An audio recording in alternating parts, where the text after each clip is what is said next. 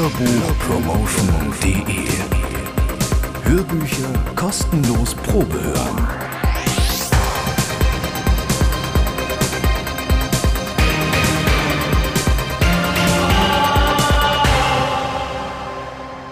Hallo und wirklich herzlich willkommen zu einer neuen Ausgabe von Hörbuchpromotion.de. Ich bin Tom Klenner und ich freue mich, dass ihr eingeschaltet habt.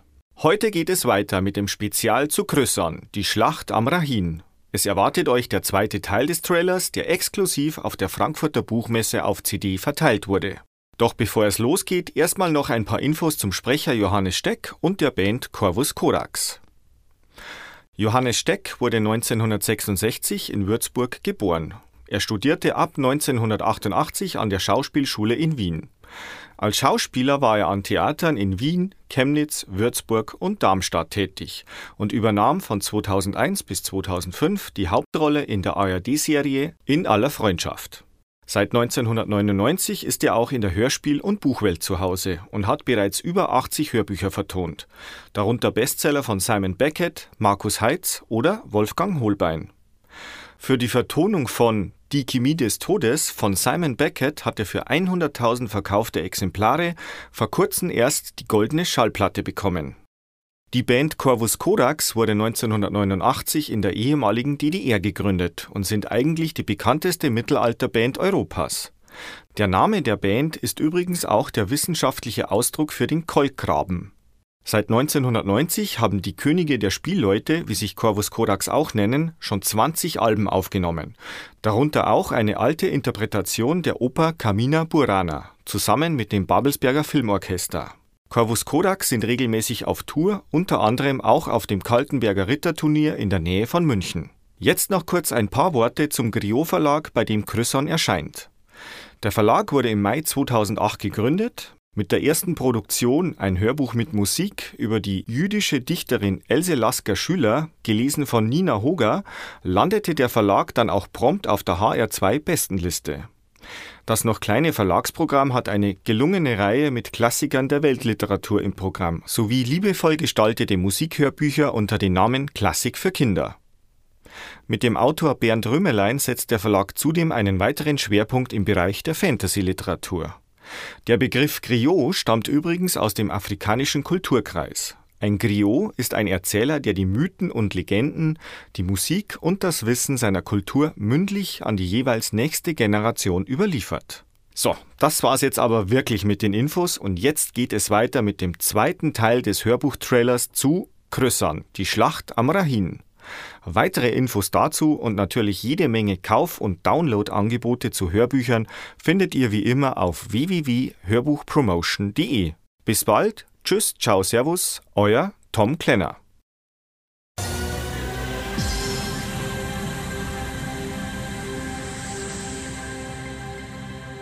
Gefahr im Verzug. Als Sapius langsam und immer noch völlig benommen aus seinem unfreiwilligen Schlaf erwachte, spürte er nur einen einzigen pochenden Schmerz in seinem Schädel, der jeden klaren Gedanken unterdrückte, anhaltend und stark. Je wacher er wurde, desto stärker wurde auch der Schmerz. Ein schier unerträgliches Stechen quälte ihn, das sich vom Nacken bis zu den Schläfen und hinter seine Augen zu ziehen schien. Ihm war übel. Er hatte das Gefühl, als könnten ihm jeden Moment die Augen aus dem Gesicht fallen, und er müsste sich unversehens übergeben. Schützend hielt er die Hand vor seine Augen, geblendet von einem unangenehmen Licht, seinen Tod hatte er sich immer ganz anders vorgestellt, schmerzfrei und nicht mit einem brummenden Schädel wie nach drei durchzechten Nächten. An seiner Hand klebte Blut, wie er erschrocken feststellte, sein eigenes Blut, das bereits getrocknet war und mit ziemlicher Sicherheit aus einer Kopfwunde stammte. Erleichtert stellte er fest, dass er offenbar gar nicht tot war, doch die Erleichterung über die schnelle Erkenntnis wich gleich dem nächsten Schrecken. Sapius war noch nicht ganz bei sich, dennoch kam die Erinnerung an den unsäglichen Vorfall schnell wieder. Jemand hatte ihn niedergeschlagen, nachdem er einen überraschenden Angriff auf seinen unbekannten Verfolger versucht hatte und dabei kläglich gescheitert war. Er hätte vorsichtiger sein müssen. Er erinnerte sich an das Gesicht einer jungen Frau, kurz bevor er das Bewusstsein verloren hatte. Sie hatte ihn mit brachialer Gewalt niedergestreckt. Sabius blinzelte vorsichtig. Langsam nahm er seine nächste Umgebung wahr. Neben ihm brannte ein kleines Feuer. Es brannte seltsam hell, gab aber eine angenehme Wärme ab, die er auf der Haut spüren konnte. Eine Wohltat im Vergleich zu den vergangenen Tagen, als ihn der Regen bis auf die Knochen aufgeweicht hatte. Jedenfalls wusste er jetzt, was ihn eben geblendet hatte und immer noch in seinen Augen schmerzte. Sapius versuchte, seinen Kopf anzuheben. Er lag nackt unter einer Wolldecke auf einem Notlager aus getrockneten Blättern und Heu auf steinernem Boden. Das frische Heu verbreitete einen intensiven Geruch, der sich mit dem ungewöhnlicherweise nicht beißenden Rauch des Feuers vermischte. Er musste sich in einer Art Höhle befinden, denn der Lichtschein des Feuers spiegelte sich an den ungleich ausgewaschenen steinernen Wänden und von der Decke wider. Der Ort fühlte sich trocken an, und die leisen Windgeräusche, die an sein Ohr gelangten, schienen aus einiger Entfernung vom Eingang zu kommen. Sapius fragte sich, wie er hierher gelangt war und vor allem, wer ihn hereingeschleppt hatte. Jemand musste ihn gefunden, in diese Höhle gebracht, ausgezogen und auf das Lager gebettet haben. Auf der anderen Seite des Feuers erblickte er eine Frau, die Gedanken verloren in die hellzüngelnden Flammen schaute und ihr langes, dunkles Haar mit einem handgeschnitzten und reich verzierten Holzkamm in gleichmäßigen, langsamen Bewegungen kämmte, um es an der Wärme des Feuers zu trocknen.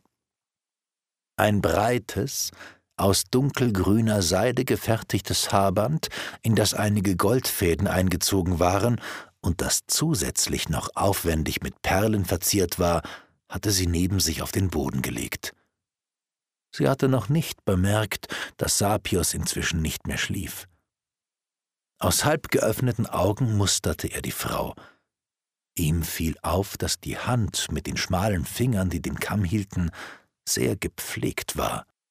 Die junge Frau hatte ein schlank geschnittenes, ovalförmiges Gesicht, dessen Wangenknochen auf interessante Weise ausgeprägt waren – Sie besaß große mandelförmige Augen unter schmalen Augenbrauen, eingerahmt von langen, dunklen Wimpern. Die Wangen waren leicht gerötet, die Augenfarbe konnte er nicht erkennen. In der Mitte ihres Gesichtes saß eine freche, schmale Nase, deren Spitze keck und nur wenig nach oben blickte. Darunter erkannte Sapius schön geformte, volle, rote Lippen. Sie verfügte ohne jeden Zweifel über eine starke Ausstrahlung, und obwohl sie ihn brutal niedergeschlagen hatte, fühlte er sich auf merkwürdige Weise von ihrer Schönheit angezogen. Ihren Kapuzenmantel hatte sie in der Nähe des Feuers zusammen mit einigen ihrer eigenen und Sapios Sachen zum Trocknen aufgehängt.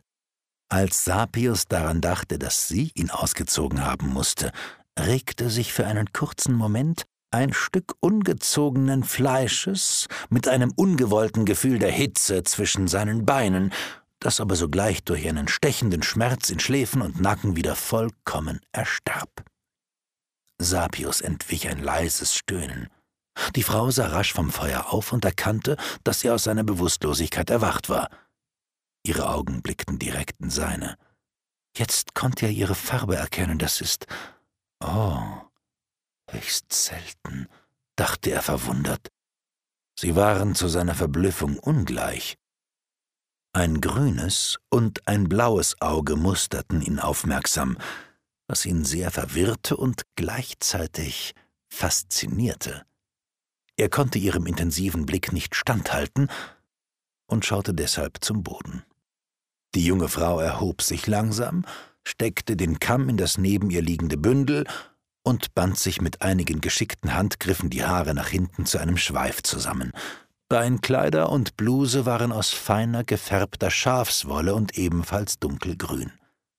Die in seinen Augen zu kurze Hose endete kurz über den schlanken Fesseln und wurde an der schmalen Taille von einem schwarzen Ledergürtel festgehalten, an dem diverse Beutel und Gegenstände angebracht waren. Sie ging barfuß, Am Ringfinger der rechten Hand trug sie einen silbernen Ring, in welchen zwei gelb-orange schimmernde Edelsteine in eine Fassung eingearbeitet waren. Am Daumen trug sie einen weiteren breiten Ring, den Sapios schnell als Siegelring identifizierte. Er erkannte das heilige Siegel der Orna. Ein gekrümmter Hirtenstab, eingebettet zwischen zwei symbolischen Augen aus Edelsteinen. Ein helles, diamantenes und ein dunkles Auge aus schwarzem Opal. Sie schien seine Überraschung bemerkt zu haben und näherte sich ihm langsam, bis sie sich schließlich an seine Seite setzte. Ohne Worte legte sie ihm ihre Hand auf die Stirn. Ihre Berührung fühlte sich kühl und sanft an. Er konnte ihren Pulsschlag spüren und schloss die Augen. Sapios ließ es geschehen, ohne sich dagegen zu wehren. Der Schmerz floss aus seinem Kopf. Es war, als würde sie das Übel Stück für Stück herausziehen. Er oder was seid ihr? fragte Sapios leise, nachdem sie ihre Hand wieder weggenommen hatte und der Schmerz wie durch ein Wunder verflogen war. Sie antwortete ihm nicht, sondern lächelte nur verschmitzt. Ihr Lächeln war umwerfend, wie er schnell feststellte. Wo bin ich? hakte er etwas forscher nach und deutete mit einer Handbewegung auf seine Umgebung und das Lager, auf dem er ruhte. Wiederum erhielt er zunächst nur ein wunderschönes Lächeln zur Antwort. Dann legte sie ihren Zeigefinger auf den Mund und blickte gleichzeitig in Richtung Höhleneingang, um ihm anzudeuten, dass er leise sein sollte. Ihre Lippen näherten sich seinem Ohr. Ein leichter Schauer lief ihm vom Nacken über den Rücken, als er sie stimmlos flüstern hörte. Wir sind ganz in der Nähe des Raihin-Flussufers. Wenn ihr euch anstrengt, könnt ihr das Rauschen des Wassers hören. Der Fluss fließt sehr schnell hier, und weiter südöstlich in etwa 90.000 Fuß Entfernung kommen die großen Stromschnellen. Dort gilt der Raihin als unpassierbar. Ich habe euch und euer Pferd an den Patrouillen der Rachuren vorbei durch den Wald auf eine versteckte Lichtung mit einer geheimen Zufluchtsstätte gebracht – eine alte Höhle, die nur wenige einheimische Wanderer und einige Waldläufer kennen. Es gibt hier immer trockenes Holz, Heu, Blätter und Stroh, sowie einige Wolldecken und Vorräte. Aber ihr müsst leise sein. Ein kleines Lager der Rachuren befindet sich unmittelbar in der Nähe der Lichtung. Sie kennen dieses Versteck nicht und können es auch nicht finden. Außerdem wollen wir doch nicht die rechtmäßigen Bewohner dieser Höhle aufwecken und verärgern, oder? Sapius starrte sie entgeistert an. Wir sind nicht allein. Die rechtmäßigen Bewohner dieser Höhle, was sollte das sein? Die Höhle reicht bis tief in die Erde. Ihre Bewohner gestatten uns, den vorderen Eingangsbereich zu benutzen, solange wir sie nicht stören. Nur keine Furcht. Es sind friedliebende Kamions, tagblinde Höhlengräber, die mit der Welt da draußen nichts zu tun haben wollen. Sie blickte sich um und tat so, als würde sie in die Höhle lauschen. Ihr habt euch mir noch nicht vorgestellt. Eigentlich ziemt es sich nicht, dass sich eine Frau einem Mann zuerst vorstellt, aber ich will mich mal nicht so anstellen. Wir befinden uns in einer schwierigen Lage, und ihr wolltet mich in einem Hinterhalt töten nicht wahr? Kennt ihr aber erst den Namen und das Gesicht eures Opfers, fällt es meist schwerer, es zu töten, es sei denn, das Opfer wäre tatsächlich ein Feind. Auf mich trifft beides nicht zu, deshalb werde ich euch meinen Namen verraten. Vielleicht nehmt ihr von eurem Vorhaben dann Abstand. Ihr Lächeln verzog sich zu einem breiten Grinsen. Ich bin Elisha. Und wer seid ihr, mein Attentäter? hauchte sie in Sapios Ohr. Sapios schluckte einen dicken Kloß in seinem Hals herunter und wisperte betroffen Beruhigend, wie ihr von gut acht Fuß großen, kräftigen, mit scharfen Krallen und Riesenpranken bewehrten Höhlengräbern sprecht, die meines Wissens recht aggressiv werden können, insbesondere wenn sie auf Nahrungssuche nach frischem Fleisch sind. Übrigens, äh, ich bin. Äh, Sapios betonte seinen Namen geradezu theatralisch. Sei Kalsan, Sapius. Elisha stieß ein leises Zischen durch die Zähne aus. das ein geräuschloses Pfeifen nachahmen sollte, und zog eine Augenbraue als Zeichen ihrer Überraschung hoch. Oh, da habe ich wohl einen äußerst interessanten Fang gemacht. Ihr gebt also vor, ein Meister der Magie zu sein, der die Macht der Saikal Re einzusetzen vermag? Sapius bedeutet weise, nicht wahr? Das klingt in meinen Ohren merkwürdig, wo ich euch doch so leicht überwinden konnte. Ein echter Seikalsan und dazu noch ein Weiser lässt sich nicht einfach niederschlagen, sagen zumindest die Legenden. Oder etwa doch? Übrigens, ihr braucht wirklich keine Angst zu haben. Die Kamions dieser Höhle werden einem großen, weisen Zauberer sicher nichts anhaben. Und sie mögen kein Fleisch, falls euch das beruhigt, sagte sie keck mit einem zwinkernden Auge. Sapius fühlte leichten Ärger in sich aufsteigen. Der Vorfall war ihm peinlich genug, und Elisha schien ihn überhaupt nicht ernst zu nehmen. Oder sie hielt ihn für einen feigen Schwächling. Elisha spielte darauf an, dass ein Saikalsan jederzeit einen Zugang öffnen und die Saikal-Rä zum Angriff oder zum Schutz einsetzen konnte. Dabei hatte er ganz bewusst auf den Magiezugriff verzichtet, weil er kein Aufsehen unter den Patrouillen der Rachuren erregen wollte und die Konsequenzen einer leichtfertigen Verwendung der Saikal-Rä niemals absehbar waren. Aber das verstand sie bestimmt nicht. Sapius schluckte die kleine Provokation hinunter und antwortete rasch: Ihr habt recht, Elisha. Ich habe meine Möglichkeiten nicht genutzt. Vielleicht ein dummer Fehler, wer weiß. Vielleicht aber auch eine List, euch näher kennenzulernen, wer weiß.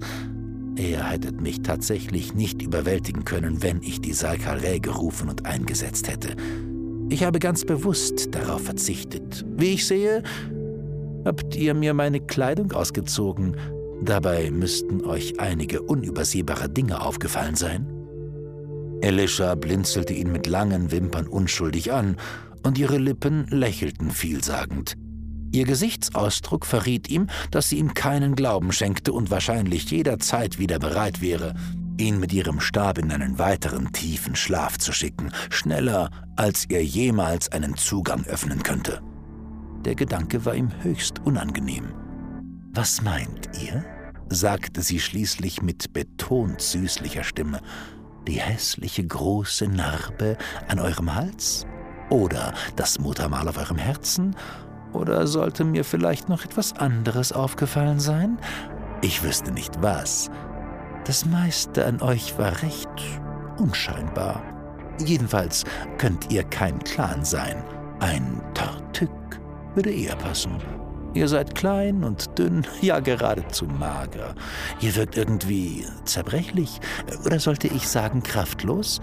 Eure Haut ist grau und fahl, Ihr habt kein einziges Haar am Körper, außer auf eurem Haupt. Eure langen Haarsträhnen wirken nicht unbedingt sehr gepflegt, wenn ich mir die Bemerkung erlauben darf. Ihr versteckt euer langes, schmales Gesicht hinter einem zotteligen Bart.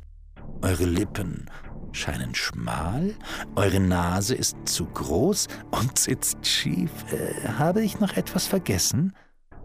Sapius hatte das Gefühl, als hätte sie ihn von oben bis unten genauestens studiert. Das Brandmal auf seiner Brust hatte Elisha offenbar bemerkt. Zwei Sonnen und ein Mond, der die eine Hälfte der Sonne bedeckte. Im Grunde nur drei kreisförmige Male, die miteinander verbunden waren. Diese Frau erschien ihm herausfordernd und frech, was ihn einerseits beschämte, andererseits jedoch wiederum anzog. Ihm wurde unangenehm warm und das Blut stieg ihm prompt in die Wangen. In seinem ganzen Leben war ihm so eine Frau noch nicht begegnet. Trotz der verwirrenden Augen sah sie einer Clan sehr ähnlich, und doch hatte sie etwas, was ihn an ein Volk der Altvorderen erinnerte. Clanfrauen entsprachen im Allgemeinen nicht Sapios Idealvorstellungen. Elisha hingegen schien anders zu sein. Sie war schön, anmutig und gewitzt. Er rang schwer nach einer Antwort. Äh, hört bitte auf, es reicht, es reicht. Nun, äh, ja, ähm, ich meine, na, natürlich nicht die Narbe, das ist eine andere Geschichte. Ich, äh, ich meine das Zeichen auf meiner Brust. Ihr mögt es ein Muttermal nennen, es ist aber das Mal der Saikalrä, ein Brandzeichen, wenn ihr es genau wissen wollt. Das Zeichen der Macht und der Magie. Elisha lachte leise auf und ahmte ihnen beschwörend im Flüsterton nach. Das Zeichen der Macht und der Magie. Ein Brandzeichen, wenn ihr es genau wissen wollt. Das Mal der Saikalre. Das sind große Worte für einen Mann, der splitternackt und hilflos auf einem armseligen Lager vor einer Frau liegt und vor nur wenigen Augenblicken noch vor Schmerzen gejammert hat. Ich dachte schon, ihr müsstet gleich sterben, so schlimm erschien mir euer im Stöhnen ausgedrücktes Leid. Ihr Gesichtsausdruck wandelte sich in ernstere Züge. Sodann setzte sie ihre kurze Ansprache fort. Ach, lassen wir den Unsinn. Ich weiß, dass ihr ein Seikalsan seid. Ich fühle und sehe das klar und deutlich. Als ich meine Hand auf eure Stirn legte, konnte ich euer Wesen erkennen. Dennoch gebt ihr mir Rätsel auf. Ihr reitet bei einem Unwetter mitten durch das Kriegsgebiet der Clan und versucht heimlich, die Linien der Rachuren zu umgehen. Der Krieg zwischen Clan und Rachuren dürfte euch normalerweise nicht interessieren, genauso wenig wie euch das Schicksal der Clan etwas bedeuten kann. Ihr seid kein Clan. Was seid ihr? Was treibt euch an? Saikalsan mischen sich niemals ein. Die Tartück verabscheuen den Krieg und verhalten sich seit Urzeiten neutral. Dennoch befindet ihr euch auf dem Weg in Richtung des Heereslagers der Clan, seid am Rande der Erschöpfung, völlig durchnässt und halb verhungert. Euer Pferd kann kaum noch stehen, weil ihr es über alle Maßen angetrieben und geschunden habt. Ihr lauert mir in einem Hinterhalt auf, um mich zu erdolchen. Warum also, frage ich euch? Ich denke, ihr seid mir einige Antworten schuldig. Sapius überlegte kurz und sagte schließlich In Ordnung, ich werde versuchen, euch einige meiner Beweggründe zu erklären. Das bin ich euch in der Tat schuldig. Zuerst aber muss ich mich aufrichtig entschuldigen, verzeiht. Ihr müsst mir glauben, hätte ich gewusst, dass ihr der einsame Wanderer seid, hätte ich euch niemals angreifen oder gar töten wollen. Bevor ich jedoch fortfahre, muss ich etwas anziehen und eine Kleinigkeit essen. Ihr werdet verstehen, dass ich mich im Moment nicht sonderlich wohlfühle. Euch sozusagen ausgeliefert zu sein, splitternackt und völlig ausgehungert in einer Höhle alleine mit einer, wie soll ich sagen, durchaus interessanten und schönen jungen Frau. Sapius verzog den Mund zu einem hilflosen Lächeln und bleckte dabei einige seiner schiefen Zähne. Elisha fixierte ihn schräg von oben und nickte schließlich. Ei, ich vergaß beinahe euren jammervollen Zustand. Entschuldigt meine Ungeduld. Aber heutzutage sind Zeit und Höflichkeit ein Luxus, den wir uns zwar nicht leisten können, aber dennoch stets pflegen sollten dann würde es uns allen besser gehen und wahrscheinlich diesen elenden Krieg nicht geben. Sie erhob sich und kramte aus einer dunklen Höhlennische einige trockene Kleider hervor, die sie Sapius sogleich zuwarf. Die überwiegend in braun und grau gehaltenen Kleidungsstücke aus Wolle und Leinen machten einen deutlich gebrauchten Eindruck, rochen streng bis muffig und standen vor Dreck. Aber sie waren wenigstens trocken von Ungeziefer weitestgehend verschont geblieben und würden ihren Zweck für eine Weile erfüllen. Zieht diese Sachen so lange an, sie müssten passen. Eure Kleider sind noch nicht trocken. Sapius nickte Elisha dankend zu. Seine größte Beklommenheit wich, als er die alten Sachen übergezogen hatte. Er fühlte sich gleich besser und weit weniger verletzlich. Aus einer anderen Nische holte Elisha trockenes Brot, Käse und gedörrtes Fleisch hervor. Sie hatte außerdem einen voll gefüllten ledernen Trinkbeutel mit frischem Wasser sowie einen Apfel für Sapius übrig, reichte ihm die Sachen und setzte sich schweigend wieder ans Feuer, ohne ihn aus den Augen zu lassen. Oh.